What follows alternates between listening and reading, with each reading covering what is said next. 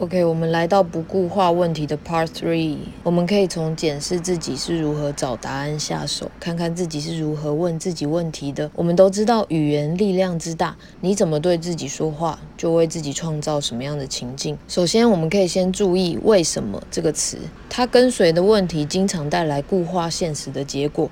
例如，他为什么这样对我？得到的答案只会强化本然，且没有任何改变被做出。再例如，我为什么这么衰？太棒了，答案只会加倍你的处境而已。所以不用问为什么，问问对自己有利的问题吧。例如，我能如何达成得到我要的？答案的大小由问题的大小决定。问出的问题越开展，越能带出强烈的兴奋感。问题不同，焦点不同，带出的结果就不同。问能帮自己创造真正方向的问题，感受带出的兴奋感、能量感，那便是宇宙在为你铺路的动静。现在你知道喽。